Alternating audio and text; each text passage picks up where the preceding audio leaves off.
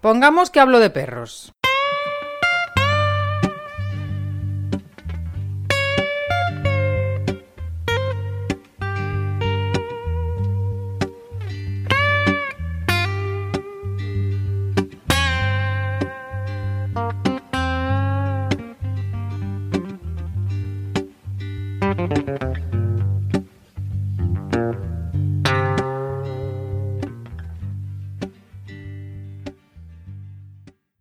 Hello.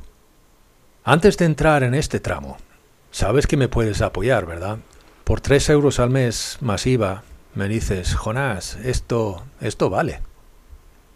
Entra en pongamos que hablo de perros.info barra Patreon y hazte patrocinador. Y con ello recibirás alguna cosilla en exclusiva de vez en cuando. También puedes contratarme para que vaya a tu pueblo a dar una charla u conferencia presencial en el que pongamos que hablo de perros. Y para ello pongamos que hablo de perros.info barra contrata Jonás. Muchísimas gracias.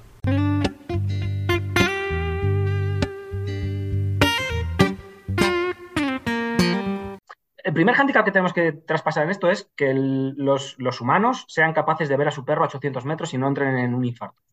Esa es la parte más importante. A partir de ahí, cuando eso ya lo hemos eh, solucionado, ahora es el, vamos a crearle esa necesidad de que él crea que tiene que mm, dirigirse hacia nosotros o seguirnos hacia donde estamos yendo nosotros, pero que tenga la sensación de eres libre de decisión. Nosotros vamos a ir para allá y tú estás yendo para allá. Ok, y vamos a buscar la forma correcta y hacerlo de la forma correcta para decirle, vale, nosotros nos vamos para allá, pero tú decides lo que quieras. Y que él mismo sea el que diga, ok, puedo ir para allá y seguir con mis cosas, o puedo ir para allá que también habrá cosas y encima están ellos. Pero es que tengo un buen vínculo con ellos, tengo una buena relación, me merece la pena irme para allá o me voy hacia su dirección, no voy a ir donde están ellos, pero hacia su dirección. Ok, creo que ganan ellos. Perfecto. Eso es lo que tenemos que construir. Y que él mismo mm, venga diciendo, he sido yo el que ha decidido estar aquí. Que yo lo he condicionado, por supuesto, pero el que ha tomado la decisión y el que tiene la sensación de decisión es él.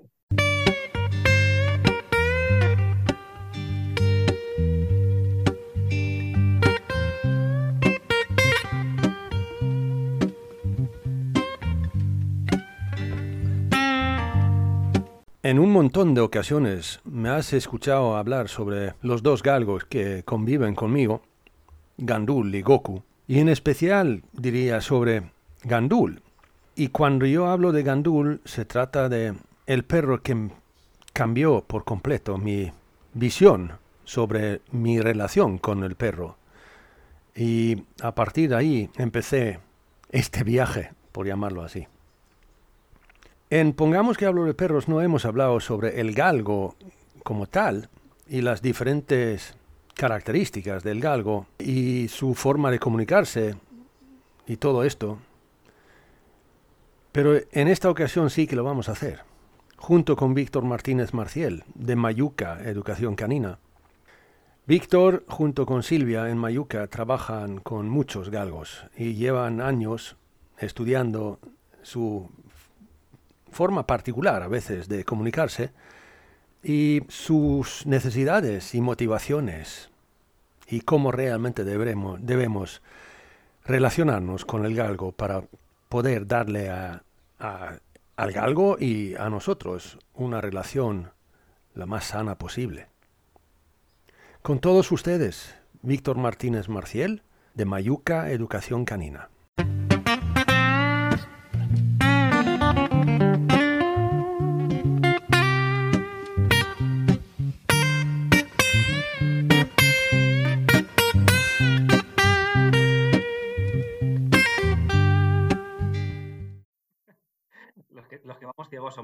Ese es el problema.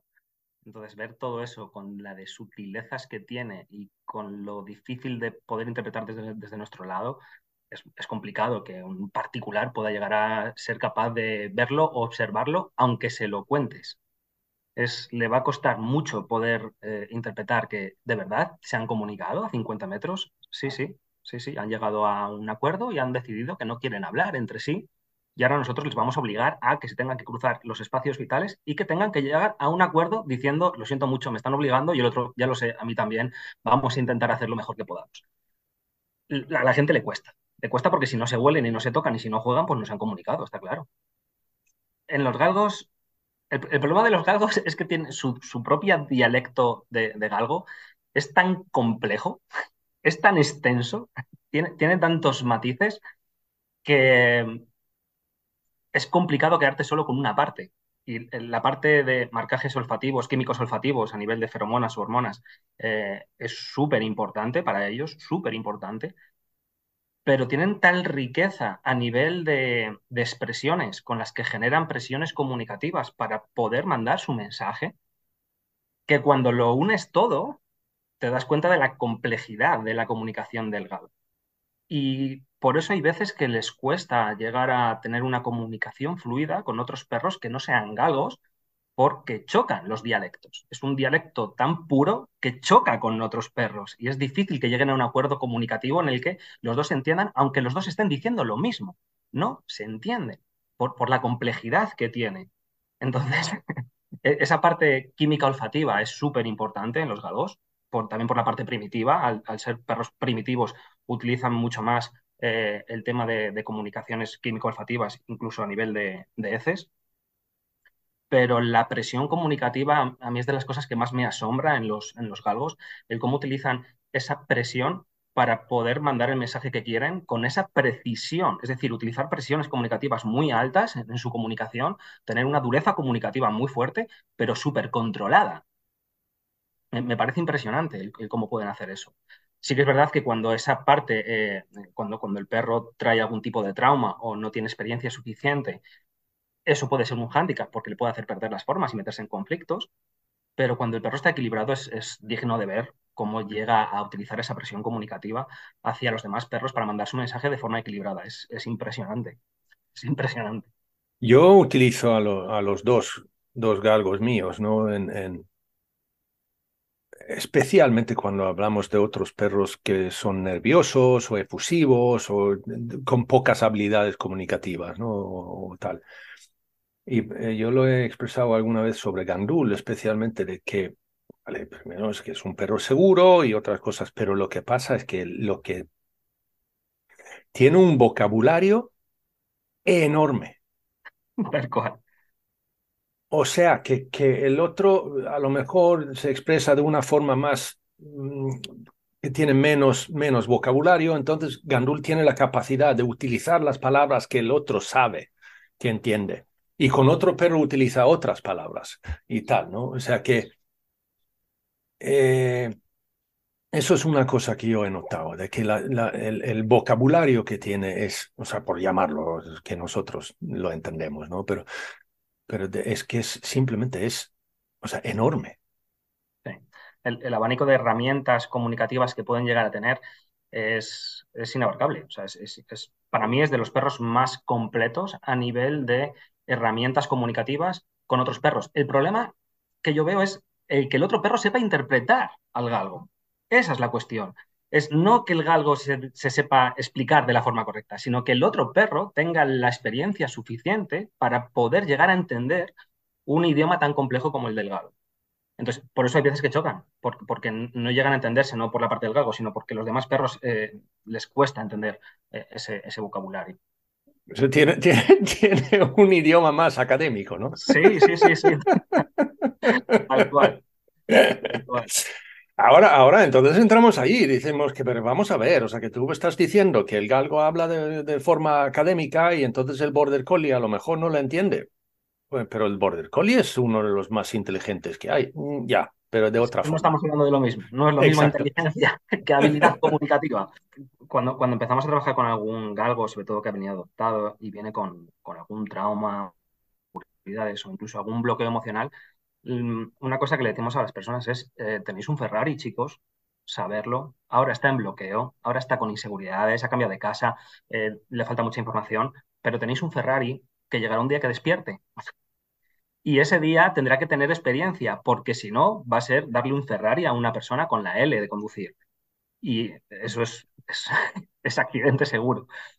Y el, mayor problema que yo veo en, los galgos cuando, son, cuando están adoptados eh, o tienen algún tipo de miedo, inseguridad, es que son de pensamiento lento por la parte primitiva que tienen. Entonces necesitan tanto tiempo eh, para poder llegar a procesar la información y llegar a conclusiones que normalmente les llevamos tan rápido que no llegan a hacer la conclusión completa y van desechando la información que no han llegado a sacar la conclusión. Entonces, les puede llevar mucho más tiempo de lo que quisiéramos por no darles ese tiempo que necesitaban para procesar la información y que ellos vayan sacando esas conclusiones, de tal forma que cuando lleguen a una conclusión no necesitarán volver a sacar conclusiones en esa misma situación o parecida, porque ya lo tendrán para toda la vida. Entonces, tardan más en sacar conclusiones, pero si les das tiempo, es mucho más productivo que un perro que tiene un pensamiento mucho más rápido en el que mm, no llega a tomar ese tipo de conclusiones tan intensas y tan profundas. Y para mí esto es un hándicap a la hora de, decirle a la gente, no tengas prisa, dale tiempo. Si ves que ha habido una interacción, el perro se ha quedado, el galgo se ha quedado observando al otro perro, el otro perro se ha ido y tu galgo sigue estático como una estatua, significa que necesita seguir procesando información. Y puede que te pases 10 minutos ahí hoy, o puede que te pases media hora, pero mañana serán 10 y pasado serán 5. Y dentro de un mes serán 10 segundos, pero será para toda la vida. Como no le des la media hora de hoy, dentro de un año seguirá utilizando 30 minutos y no llegará a la conclusión porque siempre pensará que tiene prisa porque le van a sacar de ahí. Entonces, esta parte es tan importante de entender cuando, cuando eh, adoptas un galgo, sobre todo cuando tiene mm, miedos, inseguridades o bloqueo emocional. Sobre todo esa parte. Si, si, viene el perro seguro de sí mismo, tiene un buen carácter, una personalidad dura, no hay ningún problema, pero si viene con algún tipo de inseguridad, miedo o incluso bloqueo emocional, que son los más complejos, el tiempo el tener paciencia, el no, hacer las cosas con prisa, para mí es vital a la hora de darle un aprendizaje y una experiencia correcta para que cuando ese perro despierte, sepa comunicarse con perros que no van a entender su dialecto. Yo tuve un, cierto debate ahora sobre esto de dialectos, ¿no? De, con, o sea, debate, no, que simplemente fue una, una, reflexión y, ahí, pero también fue, fue allí en Zaragoza con José Miguel Castillejo y estábamos sentados y tal, y yo entonces dije, dije eso de repente, ¿no? De, que, vamos a ver, lo mismo que nosotros, puede ser que los perros, vale, que hablan el mismo idioma, digamos, pero que pueden tener diferentes dialectos y entonces hablamos sobre ese tema. Porque ahí podemos llegar a perros que están adoptados en otros, en, o sea, llegan a ser adoptados en otras culturas. O sea que, por ejemplo, perros que son adoptados en, países nórdicos desde aquí, y resulta que esos perros allí tienen ciertos problemas comunicativos con los perros allí. Y entonces, ¿cómo puede ser eso? Pero si hablan igual, ¿no? No, no, es que no hablan igual. Hasta que puede haber choques culturales. Y eso es una cosa que yo digo también muchas veces. Ahí podemos eh, entrar, especialmente con galgos, porque muchas veces son adoptados de una, digamos, un entorno rural y de repente se encuentran en otro entorno donde hay otra cultura. Y esa adaptación, como tú decías antes, o sea, que darles el tiempo que necesitan. Hostia, que tienen que adaptarse y tienen que aprender un montón en ese, ese entorno nuevo, ¿no? Sí. Y hay, veces, hay veces que ves al perro que ha vivido o ha estado en, un refugio, protectora, que era más una zona rural y, se va a una ciudad, a una zona urbana de, forma adoptada, y le ves como ese perro a lo mejor no tenía grandes inseguridades o grandes miedos, y ves que después de dos meses ese perro no quiere comer, no quiere salir, no quiere hacer nada, y se ha metido un bloqueo emocional eh, cuando venía con un poquito de inseguridad, simplemente por no haberle dado el tiempo suficiente para que procesara la información y se diera cuenta de que eso que estoy viendo tan raro, que parece un monstruo, se llama patinete. O eso que, veo que suena tan raro, se llama camión de la basura. Pero no te he dado el tiempo suficiente para poder procesarlo, porque nunca ha visto eso o lo ha visto muy pocas veces desde, muy lejos. Entonces, mm, nos centramos mucho en darles tiempo, darles tiempo, no tengáis prisa, esto van a ser unos meses. Normalmente les decimos que unos cuatro meses, dale cuatro meses.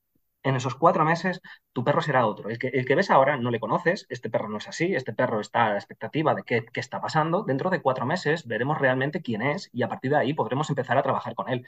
Ahora simplemente es, necesitamos que se adapte, que tenga tiempo, que procese la información y que cuando llegue a casa y se tumbe en el sofá y se quede medio dormido, termine de hacer las ecuaciones que necesita para sacar las conclusiones de lo que ha vivido en la calle. Dale ese tiempo y todo irá bien. Si no, es muy difícil que podamos avanzar, incluso va a ser mm, complicado poder sacarle luego de ese bloqueo emocional. Y cuando el, galgo entra en el bloqueo emocional, es de las cosas más complejas de trabajar, más complejas de trabajar. Porque cuando tiene miedo e inseguridades con el tiempo y unas buenas pautas y un buen manejo del galgo, lo consigues, pero cuando está en bloqueo emocional, eh, prepárate. Prepárate los próximos años. Apagan los chivatos, se quedan con lo básico para poder seguir viviendo, pero es, un perro que, yo es lo que, le digo a la gente, es, tu perro va muerto en vida y no puede seguir así, no puede seguir así. Y esto hmm. va a llevar tiempo sacarle de aquí y luego veremos eh, cómo despierta el galgo. Y ese, es otro tema bastante interesante, el cómo luego despiertan los galgos. Pero tenemos que sacarle de aquí, porque está muy bien porque a ti no te da guerra, pero este, este perro está fatal, está muy mal y hay que sacarle de ahí. Y hacer entender eso a la persona que dice, no, no, si mi galgo se porta de maravilla, si voy por el campo y mi perro no se separa de mí y va pegado al lado, y ese es el problema.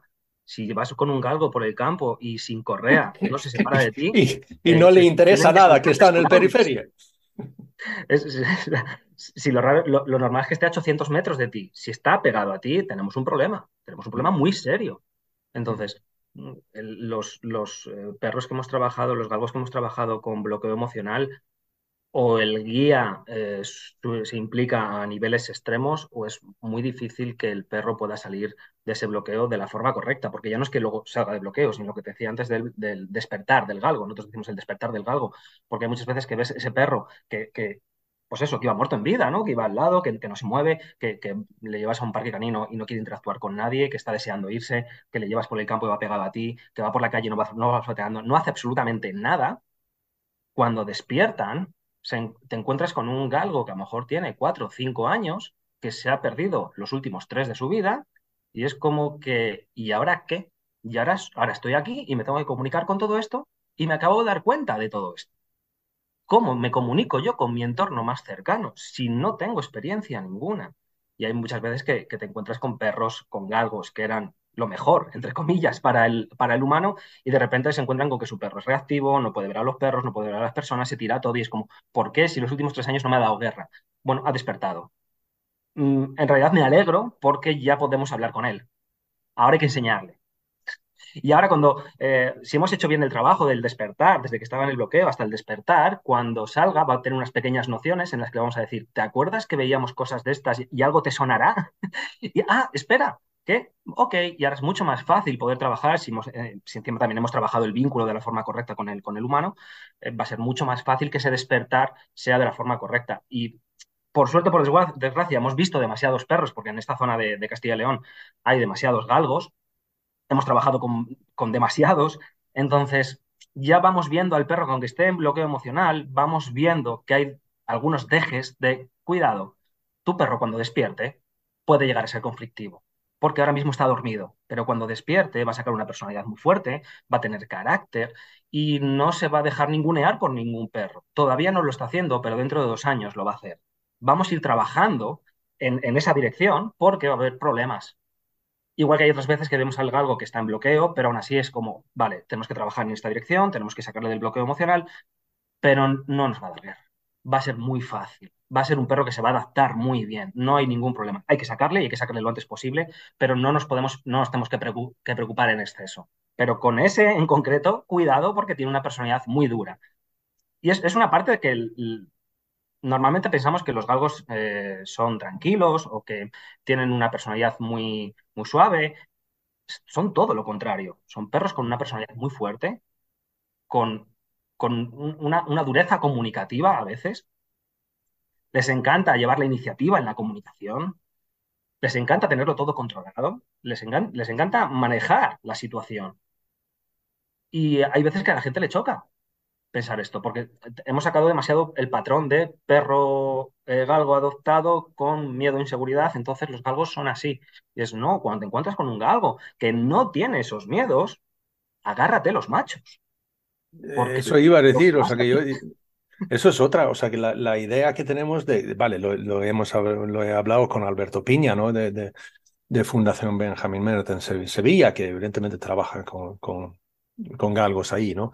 Pero hablando sobre eso también, de que la idea que tenemos del galgo como de, de una, digamos, de características de la raza, es que hablamos de un perro em, que es un poco eh, inseguro, que además em, hasta que miedoso y tal. Es como yo he dicho un montón de veces que pues no. No. No. El galgo de per se, o sea, por la raza, no tiene esas características. Es que esto ya es debido a experiencias o de la crianza que han tenido o lo que sea, ¿no?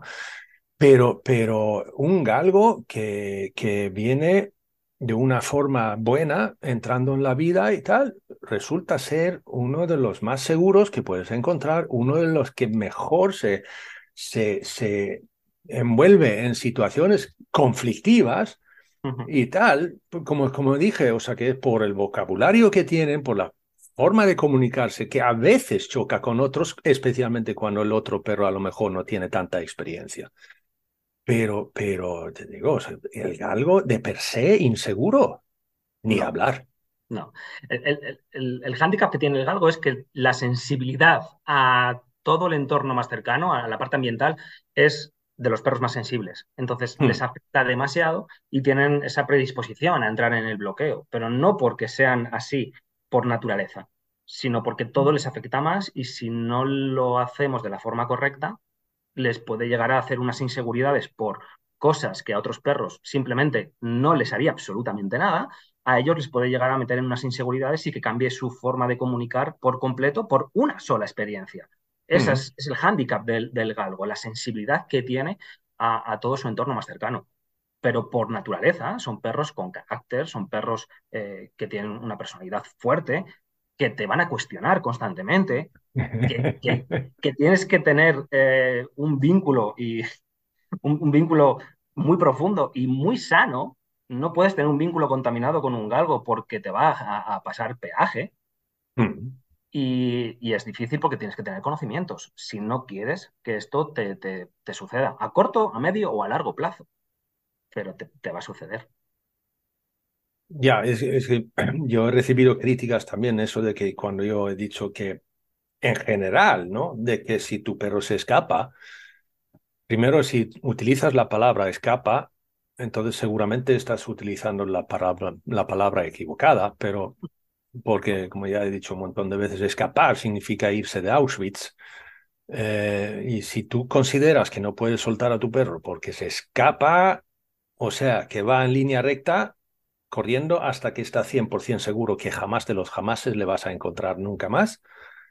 Entonces tenemos un enorme problema. Pero para eso tenemos que ir a la raíz, que es cómo es vuestra comunicación, cómo es vuestra relación. Porque si eso falla, entonces tu perro, desde tu punto de vista, será escapista. Si hmm. no vamos a la raíz, y es, nosotros eh, nos centramos mucho y eh, cuando empezamos a trabajar con un, galgo adoptado en, una casa, siempre nos centramos en, chicos, tenemos que trabajar vuestro vínculo, tenemos que trabajar vuestra relación. Primero porque el primer problema que se suele dar en un galgo adoptado es que genera un vínculo demasiado fuerte, llegando a ser tóxico con las personas con las que se acaba de ir. ¿Por qué? Porque se agarra a lo que acaba de conocer. Y eso genera problemas de ansiedad por separación, sobreapego, etc. Entonces, no, no quiero ese vínculo eh, contaminado en el que mm, primero él esté mal y eh, no podáis tener una convivencia correcta para eso nos centramos en generar un vínculo y gracias a haber trabajado muchos años eh, a nivel de residencia con todos los perros con los que trabajábamos, eso teníamos una residencia para los perros con los que trabajábamos y porque veíamos que cuando hacíamos el trabajo si iban a una residencia canina, cuando volvían estábamos en el mismo punto que al principio, entonces era tirar el tiempo. Y llega un punto en el que dijimos, venga, vamos a quedarnos con los perros, vamos a hacer que todos vivan juntos, que estén con, los míos, que no haya jaulas, que no haya cheniles, que estén todo el día juntos, que interactúen, que coman, que duerman, que, relajen, que hagan todo juntos para que tengan esa experiencia y a nivel de dialectos, juntando un galgo con un pitbull, con un husky, con un pastor alemán, con un collie, con un labrador. Entonces hay muchos dialectos juntos, cada uno con sus problemas, cada uno con sus historias y tenéis que convivir. Y esa parte les da es una riqueza comunicativa muy grande y lo que vimos es que mm, los, los perros entre sí utilizaban diferentes pilares comunicativos en los que eh, se basaban para no tener conflictos y tener una comunicación equilibrada y poder llegar a acuerdos. Entonces, vimos, que había unos patrones e intentamos utilizar esos mismos patrones para eh, hacer una comunicación humano-perro de la forma en la que podamos entendernos mejor, que él nos entienda a nosotros y nosotros le podamos entender a él. Vimos que esos cinco pilares, había cinco pilares que eran como los más importantes. Eh, coherencia, por supuesto, el, pilar eh, absoluto. Después de, la coherencia venía la constancia, paciencia, firmeza y, justicia. Cuando hablamos de firmeza no hablamos de, eh, de ser autoritarios ni tener una dureza comunicativa. La firmeza a nivel de, comunicación canina libre, hablamos de tiempos. Es mm. decir, cómo utilizan los tiempos ni antes ni después, el tiempo correcto. Para ellos eso es la firmeza. Cuando hablamos de firmeza, hay veces que decimos, tenemos que ser firmes con el perro, es como, uy, no, no, no, no, ojo, no vamos por ahí. No estamos hablando de ser autoritario, no estamos hablando de ser duros. Hablamos de utilizar los tiempos correctos, ni antes ni después.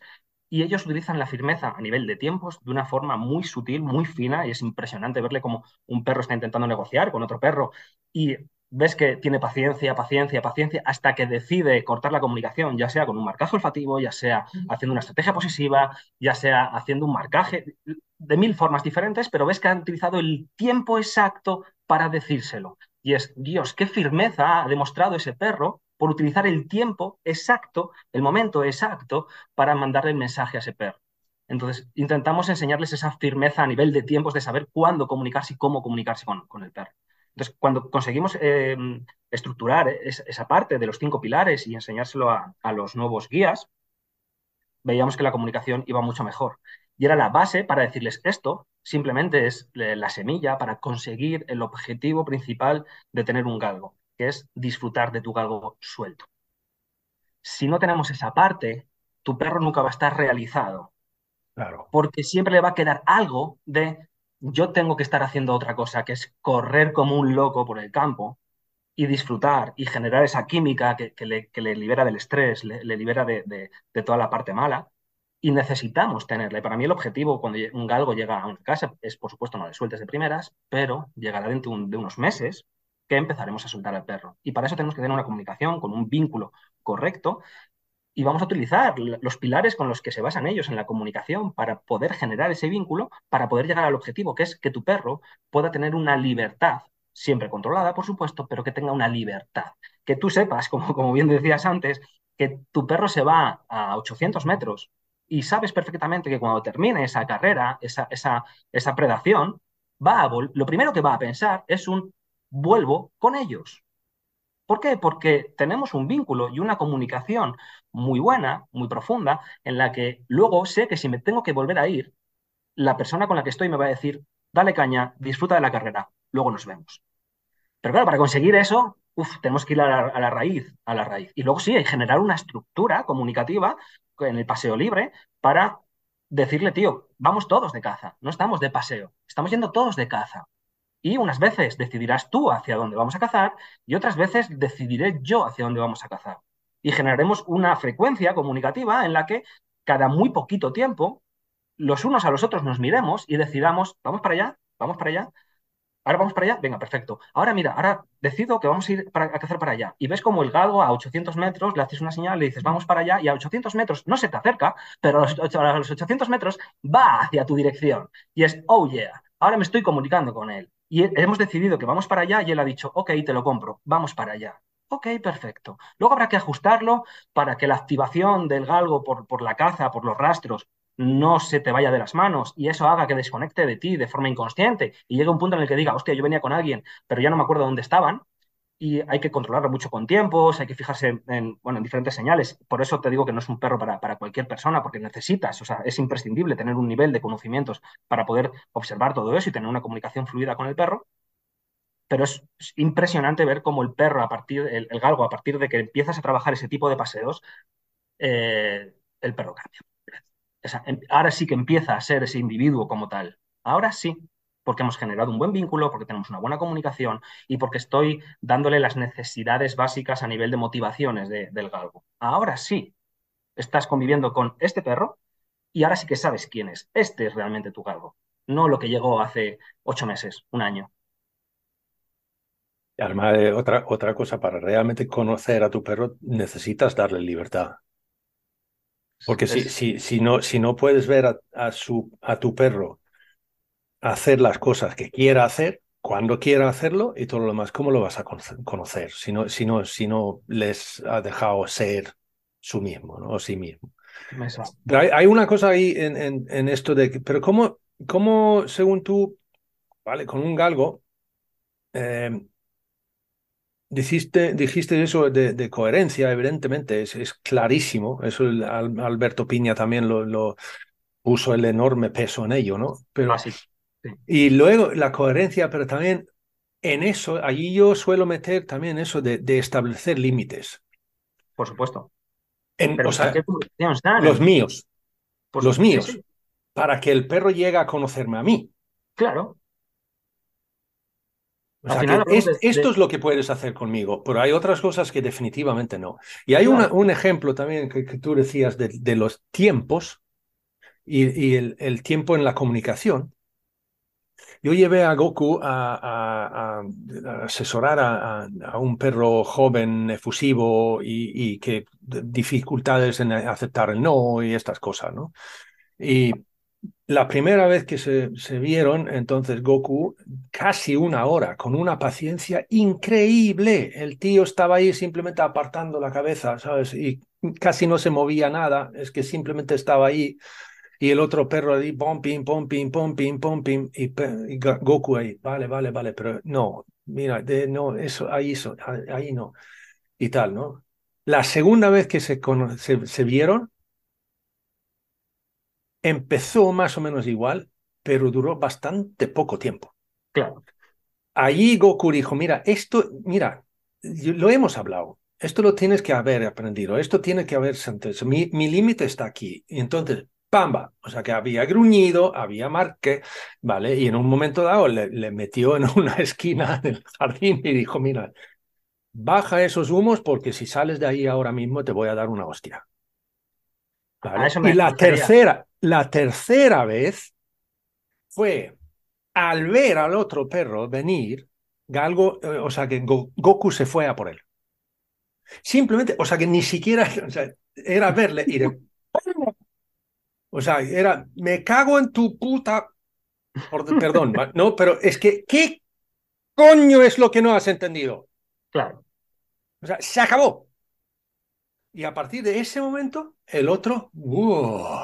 Esa, esa, firmeza eh, a nivel de tiempos, los galgos son, son expertos, son expertos en, trabajar ese, ese tipo de, de, situaciones en las que la primera te ha dado mucho tiempo, porque era lo más justo, porque el sentido de la justicia en los galgos también es un pilar mm, imprescindible y básico para ellos.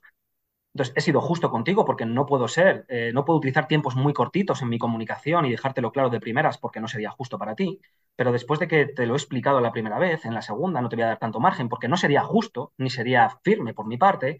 Y si veo que aún así no te ha quedado claro a la tercera, voy a ser todavía más rápido en mis tiempos para demostrarte más firmeza en mi comunicación para que a la cuarta no haga falta hacer nada.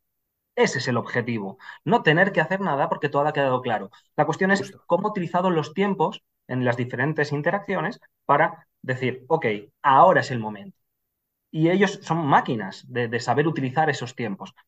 Por eso cuando hablábamos del despertar del galgo es, si no le hemos dado la experiencia suficiente cuando el galgo despierta, no va a saber utilizar esa firmeza a nivel de tiempos con los otros perros y se va a equivocar. Eso. Justo. Ahí has dado, ahí has dado un puntazo, vamos. no, no. Para nosotros, eh, ya te digo, es, esa parte es, importantísima porque si no, no vamos a llegar eh, al objetivo que hablábamos antes de poder tener eh, esa libertad en el galgo. Y hay en otros perros que es mucho más fácil poder tener una libertad y ver a tu perro suelto, libre por el campo sin ningún problema. En el, en el caso de los galgos, si no tengo trabajados diferentes aspectos que son básicos en la comunicación humano-perro, puede llegar a ser muy complicado y puede ser muy tedioso el llegar a tener eh, esa experiencia de ver a tu perro correr por el campo y ver esas carreras preciosas en las que ves que el, galgo te está diciendo, puede que sea el mejor día de mi vida. Eso, es impresionante, es impresionante.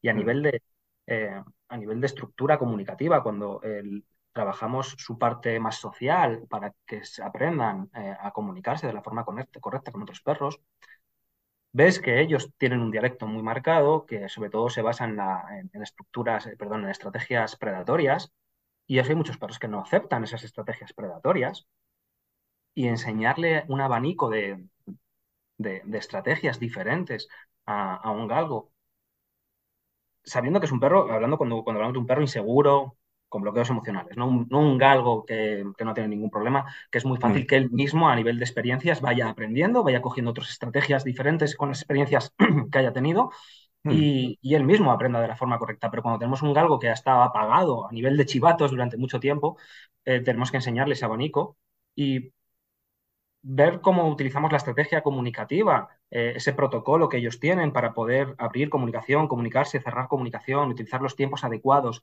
y poder enseñarles las diferentes estrategias, es un, es un trabajo más lento por, por, esa parte de pensamiento, que también es diferente a otro tipo de razas, porque les lleva más tiempo. Y ver cómo de repente eh, un galgo solo te daba estrategias predatorias y de repente un día te empieza a dar una estrategia posesiva porque ha decidido coger un palo para, para decirle al otro perro, ya no quiero seguir hablando contigo, y es como, oh, espera, ha cambiado, estamos en otro punto y ver cómo esa evolución, en cuanto se empieza a dar, luego es tan fácil poder decirle, mira, eh, puedes también utilizar esta estrategia más afiliativa porque es un labrador, o puedes utilizar esta, estrategia antagonista con, este Sarpei porque te va a entender mejor, y ver cómo rápido él dice, ah, vale, perfecto, ¿por qué? Porque ya ha entrado en ese mod de utilizar otras estrategias, pero hasta que, hasta que conseguimos hacer ese cambio, eh, lleva tiempo, pero luego es impresionante ver cómo el, el galgo te evoluciona de una forma eh, mucho más rápida. Hay, hay un caso de, una galga que, eh, que, se llama Kika, la, la guía escoba, que es, es, una perra que venía con unos bloqueos emocionales de los más heavies que, he podido ver y tenía mucho miedo a los hombres. No podía ver a los hombres. Fuimos eh, la primera vez a su casa, siempre intentaba alejarse de mí, despavorida, unos, unos tembleques, un, miedo de los, de los gordos de, de esta perra está, está bastante realmente mal. Y la primera vez que salimos a la calle, fuimos a ver a trabajar el paseo porque se bloqueaba, no quería andar, entraba en huida súper rápido. Y después de, trabajar un poco la comunicación con ella, darle su espacio, no agobiarla para nada, lo que decías antes del tema de la mirada es no te miro, no existes para mí, igual que eh, quiero que tú yo no exista para ti. Llegó un punto en el que después de, trabajar un poco el paseo, ella se empezó a acercar a mí y cuando veía a los hombres, ella se refugiaba en mí y la, chica, Koba, decía, no me creo lo que está pasando, que en un rato ella sea capaz de acercarse a ti cuando eh, las primeras veces que la has cogido con la correa te miraba con una cara de, me vas a hacer algo malo y no quiero estar cerca de ti. Y en un rato ella te está utilizando como refugio para eh, protegerse de los hombres que nos estamos eh, encontrando por el, por, el, por, el, por el paseo. Y ella decía, no me lo creo, no, no puede ser lo que está pasando. Bueno, ahí está la cosa de no por ser hombre me vas a tener miedo. Sí, por ser hombre me puedes tener miedo, pero no por ser hombre mm, por defecto me vas a tener miedo. Si yo trabajo esta comunicación contigo y te demuestro que no soy peligroso para ti y que te estoy respetando, te estoy entendiendo y te estoy dando lo que tú necesitas a nivel de tiempo y espacios, ella misma directamente en ese rato me sacó del saco de las amenazas y me sacó y me metió en el saco de las no amenazas. Y es, mm tener esa experiencia eh, en tan poco tiempo con una galga que está en bloqueo emocional, es una maravilla. O sea, es, algo que te llena por dentro y que te ayuda a decir, vale, no estás perdida, estás en bloqueo, pero haciendo las cosas bien eh, puede ser una gran perra. Y a día de hoy es una perra que va por el campo divinamente, va suelta, se comunica con los perros de, forma perfecta, tiene una comunicación buenísima. También por todo el trabajo que ha hecho Koba, por supuesto. O sea, sin esa guía, Kika no sería la que es a día de hoy. Eh, eh, esta, gran perra. Entonces, claro. Una cosa que le decía, y es una frase que le digo a mucha gente cuando tiene al, galgo, ya sea con miedos o con bloqueos emocionales, es eh, déjales tranquilos porque ellos viven el presente, no le condiciones con el pasado. Es no trabajes con el pasado. El pasado pasado está, ya está así, lo pasó, perfecto, pero vivo el presente. Y es, esta perra tiene miedo a las personas. Es, vale, me da igual en realidad.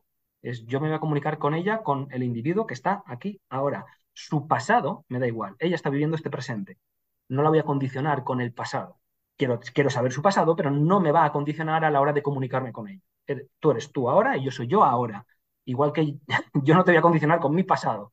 No, yo soy el que está ahora. Entonces, trabaja el presente, no le condiciones con el pasado. Yo, yo, en ese sentido hay, hay una cosa también, es eso de que, de que puede que el perro no te haga caso o puede que el perro reacciona de una forma que tú no esperabas en un momento dado y tal. Y cuando pasa esas cosas, no ayuda nada de nada que yo pierdo la cabeza. Eh, en el sentido es que lo que yo tengo que tener en cuenta es que estas cosas pueden pasar y yo tengo que estar preparado para que eso cuando pasa, ¿no? Para que yo no pierda la cabeza y los estribos y todo lo demás. Y entonces yo, yo digo muchas veces, lo más importante es que tú aprendas de ello, de esa situación y aprender de cómo podría yo haber gestionado esto mejor. Y no condicionar al perro tener que gestionar esa situación. Exacto. Eso es una. Y luego, como tú decías ahí también, eh, y que evidentemente llega a eso, ¿no? De que el perro o sea, necesariamente tiene que poder confiar en ti. Y especialmente cuando va en correa. Porque estás, el, condicionar el espacio con lo importante que es para un galgo y que no pueda coger las distancias suficientes, hace que o, consigo que confíe en mí para decirle, vale, tío, solo te puedo dar cuatro metros, aunque tú necesitarías 18, eh, pero confía en mí en que con esos cuatro metros va a ser suficiente para poder gestionar esta situación. Si no consigo esa confianza, da igual, aunque luego le diera los 18, daría igual, hay una correa de por medio y él sabe que la correa está puesta. ¿Has cogido los 18 que necesitabas? Sí, pero la correa está puesta. Mm. Entonces, eh, necesito esa confianza. Es, lo que te decía del caso este en el que, eh, bueno, llevamos una correa, tampoco era muy larga, tendría tres metros, Ah. Pero al comunicarme con ella y al haber trabajado primero en casa mi comunicación para darle ese tiempo, esos espacios, no presionarla y entender que ahora mismo ella no quiere comunicarse conmigo y luego darle la seguridad que necesitaba, ella lo que dijo es, ok, perfecto, te cojo como referente porque veo que puedo confiar en ti. Ahora, como me falles, lo siento mucho, vuelves al saco de las amenazas. Esto mm. está así, no la falles. No, no, no, está claro, está claro. Vale, no esa parte que te decía de esa, frase de vive el presente, no le condiciones con el pasado, en los galgos para mí es eh, para grabarte a fuego. Sí, sí. y, también en la rehabilitación ya lo dijo Alberto Piña, que lo, es coherencia. Sí, sí. Coherencia, sí, sí, porque a, ver, si no hay coherencia en lo que tú estás comunicando al perro, evidentemente no va a poder confiar en ti, o sea, es que es completamente imposible. Allí empiezan, o sea, dudas inseguridades hasta que puede provocar miedos en el final. O sea que vamos, es que no, es que no. Tiene que haber una coherencia muy clara. Y, muchas veces por intentar hacer mucho entramos en incoherencias y es súper importante. Haz poco y bien y ganarás mucho más que hacer mucho y a medias porque vas a entrar en incoherencia porque el humano por naturaleza es incoherente. Ese es el hmm. problema. Ellos por naturaleza son coherentes, nosotros somos incoherentes. Hmm. Haz poco y bien y la cagarás menos. Claro, claro. Y trabajo en equipo. Por supuesto. Por supuesto. Hasta que eh, dentro de ellos, ¿no? O sea, que se juntan y se arreglan cosas, o sea, eh, ayudándole el uno al otro y tal, ¿no? Y a, nivel de comunicación, eh, hay, algunas veces que, dependiendo de cómo sea el galgo, les digo de, de forma amistosa, cuidado porque si varios galgos se juntan a nivel de comunicación con otros perros, pueden llegar a ser un poco nazis. Sí. Porque van a colaborar entre ellos para tener la iniciativa, tener el control comunicativo de la situación, decidir a qué se habla y cómo se habla, en qué tiempos, en qué espacios, en absolutamente todo, y van a abrumar a los demás perros. Entonces, cuidado cuando eh, varias personas tienen diferentes galgos, son, son, amigos, son conocidos y siempre se comunican juntos, porque el día que ese grupo de galgos se junte con otro tipo de perros, cuidado, porque pueden hacerle bullying y se pueden convertir un poco en nazis eh. mm, Cuidado que las normas y, los protocolos, la estructura, la estrategia y todo se va a hacer a nivel de lo que digan ellos, porque van a colaborar en conseguir ese objetivo. Sí, son el, grupito de los chicos guays. Sí, sí, sí, sí. Sí, sí, sí. sí, La parte colaborativa, igual que entre galgos es, es muy natural en ellos, eh, entre el humano y el galgo, sobre todo en, perros que tienen problemas, hay que trabajarlo mucho, porque si mm. no, no van a querer colaborar contigo si no tienes ese vínculo que hablábamos de ser coherente, ser constante, tener paciencia, tener firmeza a nivel de tiempos y ser muy justo en tu comunicación con el perro para, para poder generar ese vínculo. Si no hago esto, el, el galgo no va a querer colaborar contigo. Yo no sé cuántas veces lo has visto tú, eso de que el humano intenta comunicarse con el perro, pero no funciona. Y el perro no intenta comunicarse con el humano para nada. Y digo, si aquí, o sea que evidentemente el, no, el, humano no entiende que el perro no comunica con ella. ¿no? y esto, ahí, y digo, mira, esto lo tenemos que arreglar. Tenemos, es que lo primero que tenemos que hacer es establecer algo, una pizca de contacto, por lo menos en el principio, ¿no? que hay una comunicación entre los dos. Y eso, digo, eso lo tenemos que hacer todo, especialmente en el principio, pero todo a través de la mirada. Porque nosotros no, no funcionamos con la nariz, no, nosotros no podemos descifrar las señales olfativas del perro, con lo cual allí vamos perdidos. Entonces todo se, tiene que ser a través de la mirada y podemos mantener la boca completamente cerrada. Podemos hacer señales y tal, vale, bien, pero luego, en un momento dado, entonces yo estoy diciendo que cuando tú a través de la mirada intentas comunicarte con el perro, pues puedes hablar. Yo digo, habla, habla más con tu perro, no a, con. Explícale lo que va a pasar, prepárale para las cosas y tener esa comunicación con el perro. Pero si no hay inicio de ello, tenemos que empezar con eso, que el perro simplemente gira la cabeza y me mire porque hay esa conexión y si no establecemos esa conexión, vamos perdidos. Una cosa que le suelo decir mucho a la gente es, necesito que tu perro te tenga en cuenta. Claro. te tiene que empezar a tener en cuenta. A partir, es que ahora mismo eres una persona que sí que está ahí, perfecto, vivís en la misma casa, pero mm, cada uno está en una habitación y no queréis saber nada el uno del otro, ni tenéis ningún tipo de comunicación fluida. Necesito que te empiece a tener en cuenta igual que tú lo estás teniendo en cuenta a él. Y, si no conseguimos eso mediante tu comunicación, no mediante eh, premios, chantajes, etcétera, o de malas formas, si no conseguimos eso, aún algo no te lo ganas. No. Y, es imposible, y va a llegar un punto en el que eh, vuestra comunicación se puede quebrar por completo y llegar a volver a, a tener una conexión mm, te puede llevar muchísimo tiempo. Necesito que te tenga en cuenta. Igual que cuando, cuando después de trabajar eh, ese vínculo que, que, hablábamos antes con los perros y ya estamos en un punto en el que a lo mejor han pasado ya ocho meses, un año, y decimos, venga, creo que estamos preparados, estáis todos preparados para empezar a trabajar el paseo libre, eh, me dicen, vale, ¿cómo vamos a trabajar la llamada? Y es, no, no, es que no va a haber llamada.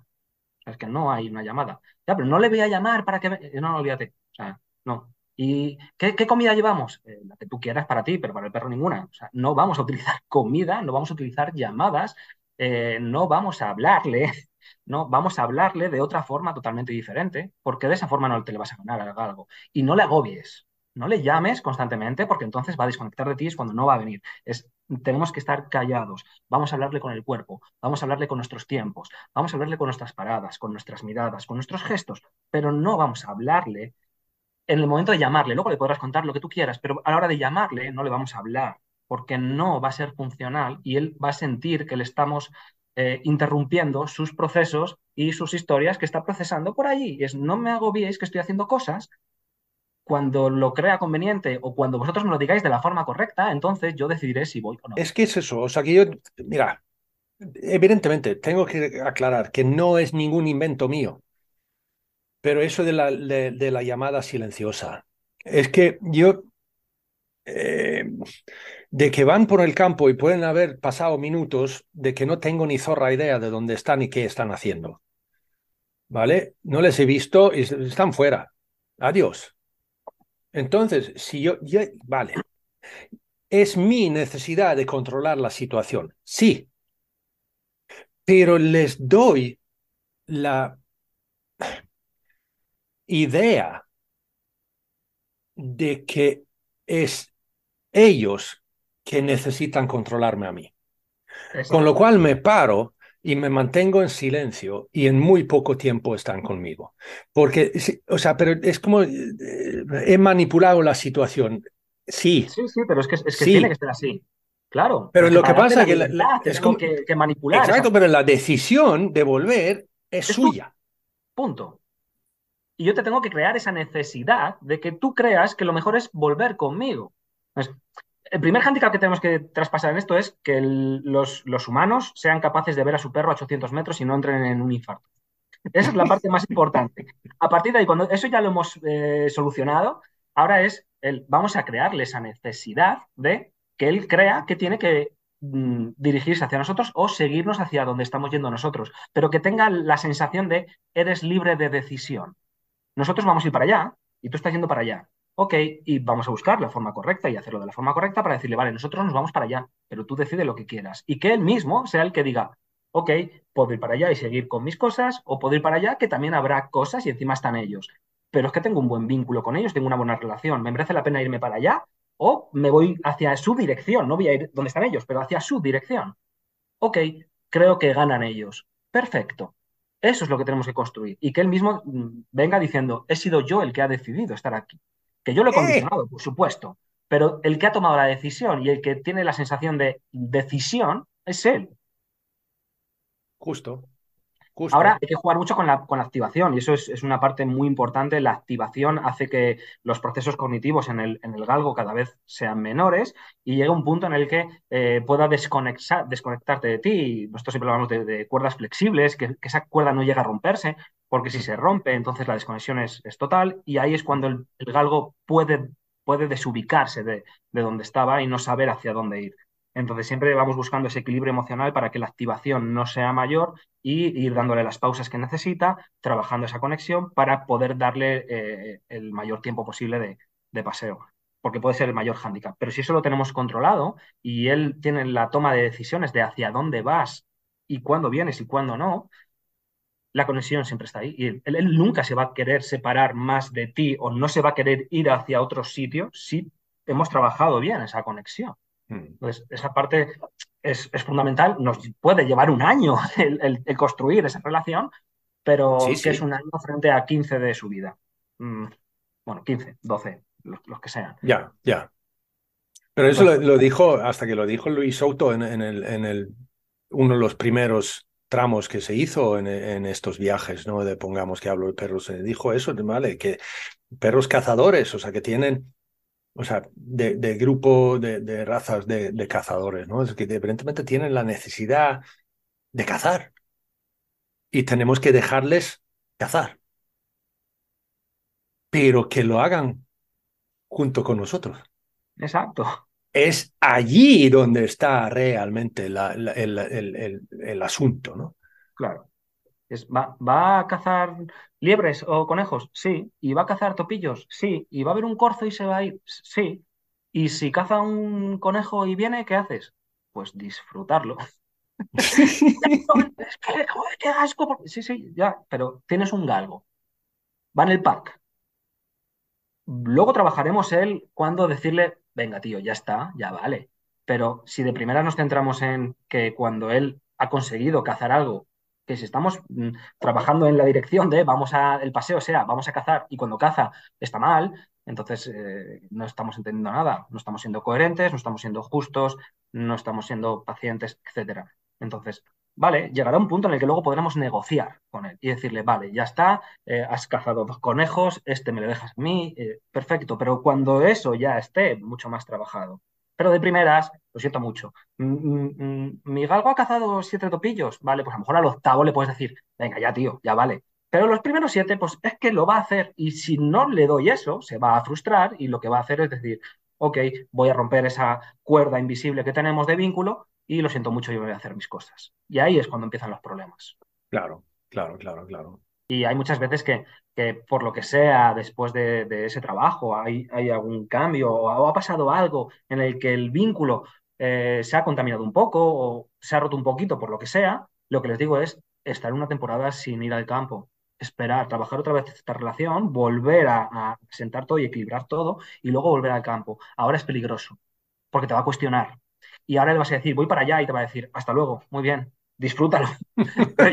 Porque yo voy por aquí. Yo voy para ahí.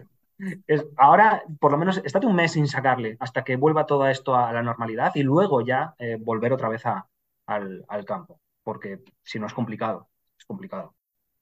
Y luego eso cuando, cuando, coge, cuando cogemos a un galgo, pues como tú dices, o sea que el 800 metros o tal, ¿no? Sí, es... Yo suelo decir los 300, pero aún así, eso es cerca. ¿eh?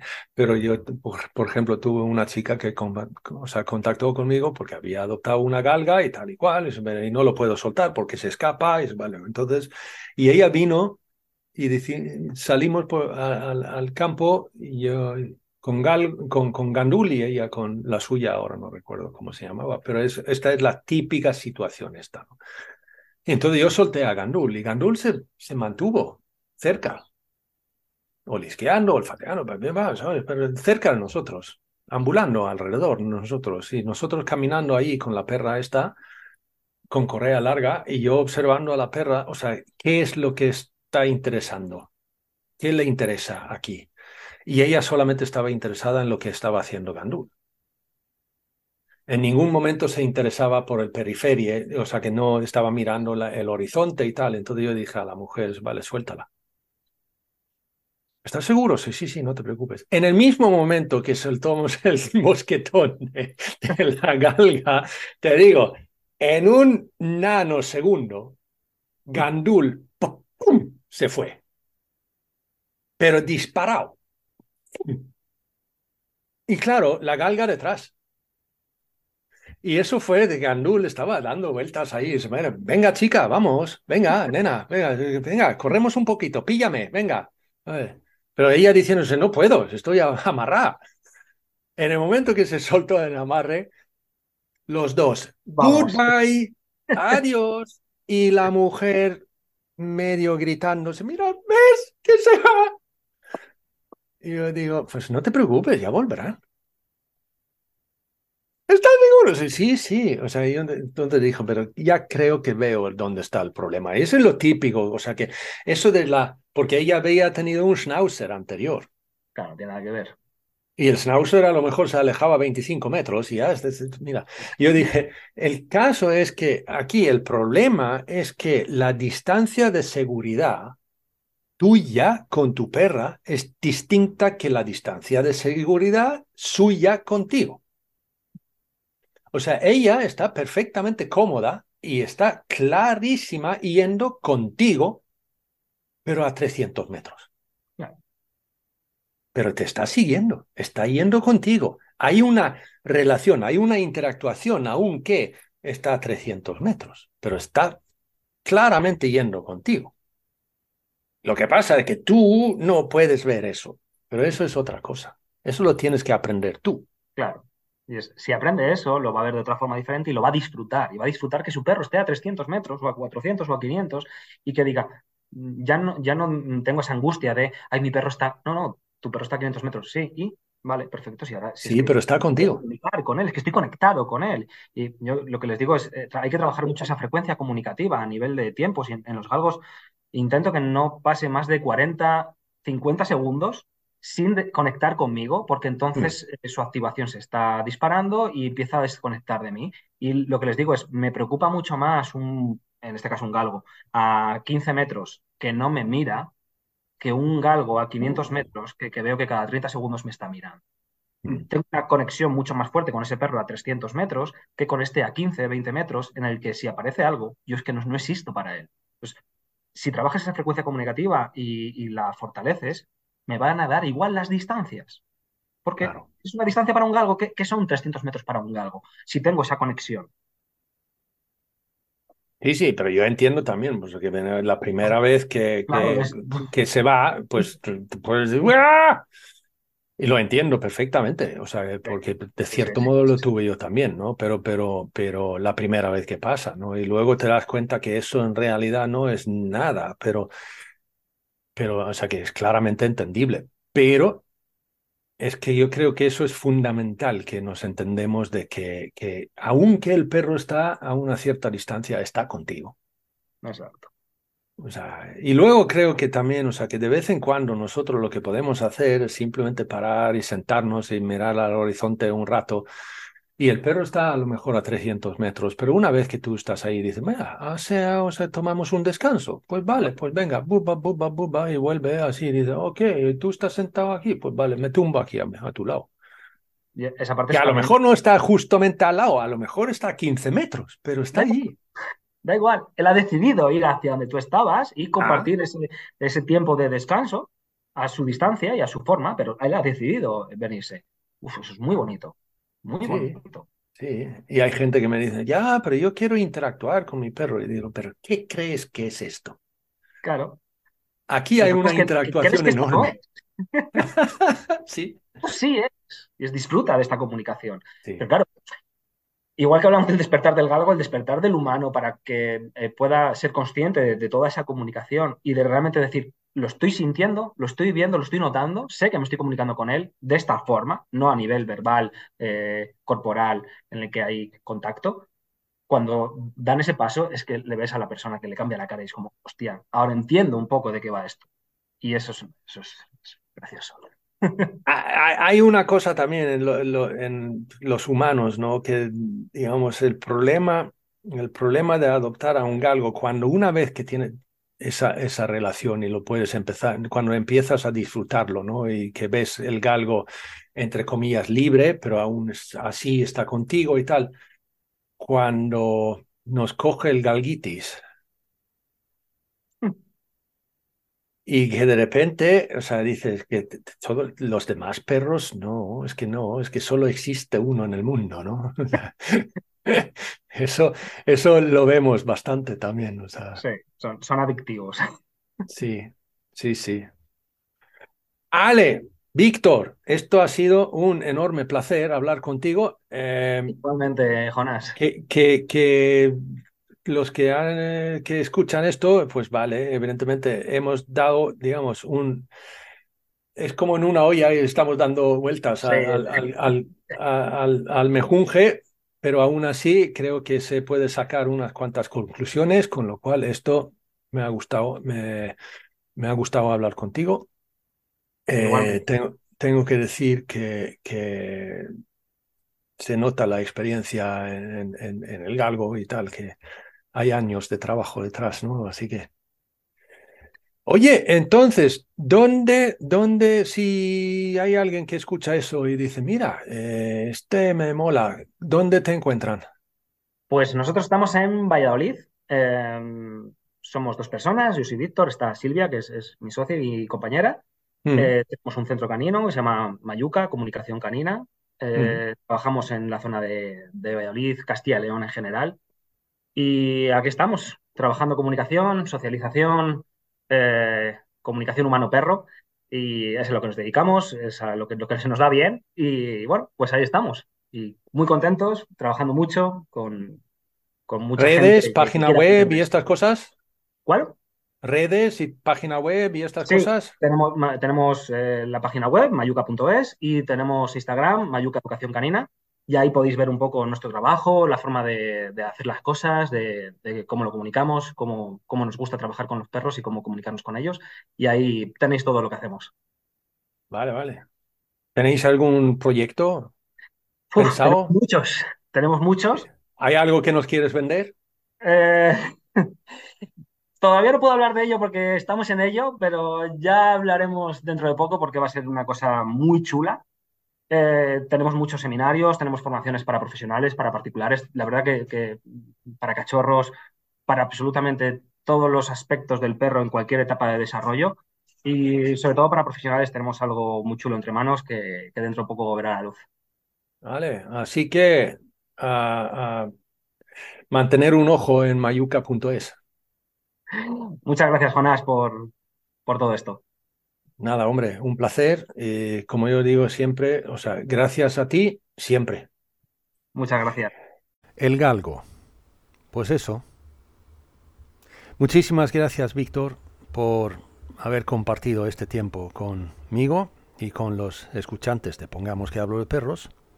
Y a ti que estás escuchando esto, un enorme gracias también. Y si es que te gusta lo que estamos hablando aquí y lo que estamos compartiendo, pues pon una reseña donde así lo permite.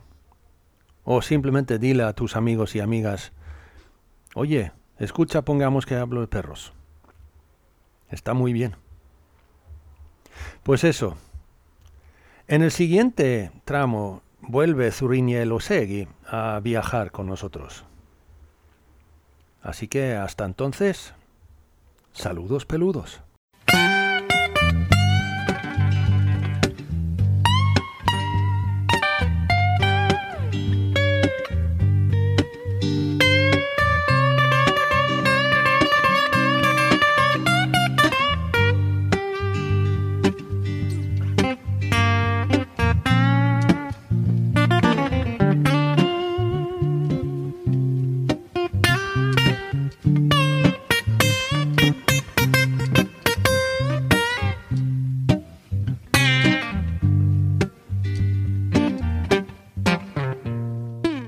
Pongamos que hablo de perros es un podcast producido y presentado por Jonas Tulin. La parte musical viene por cortesía del dúo sueco Baba Blues. Si tienes cualquier sugerencia, pregunta o únicamente quieres decir hola, pues eso, hola arroba pongamos que hablo de perros info.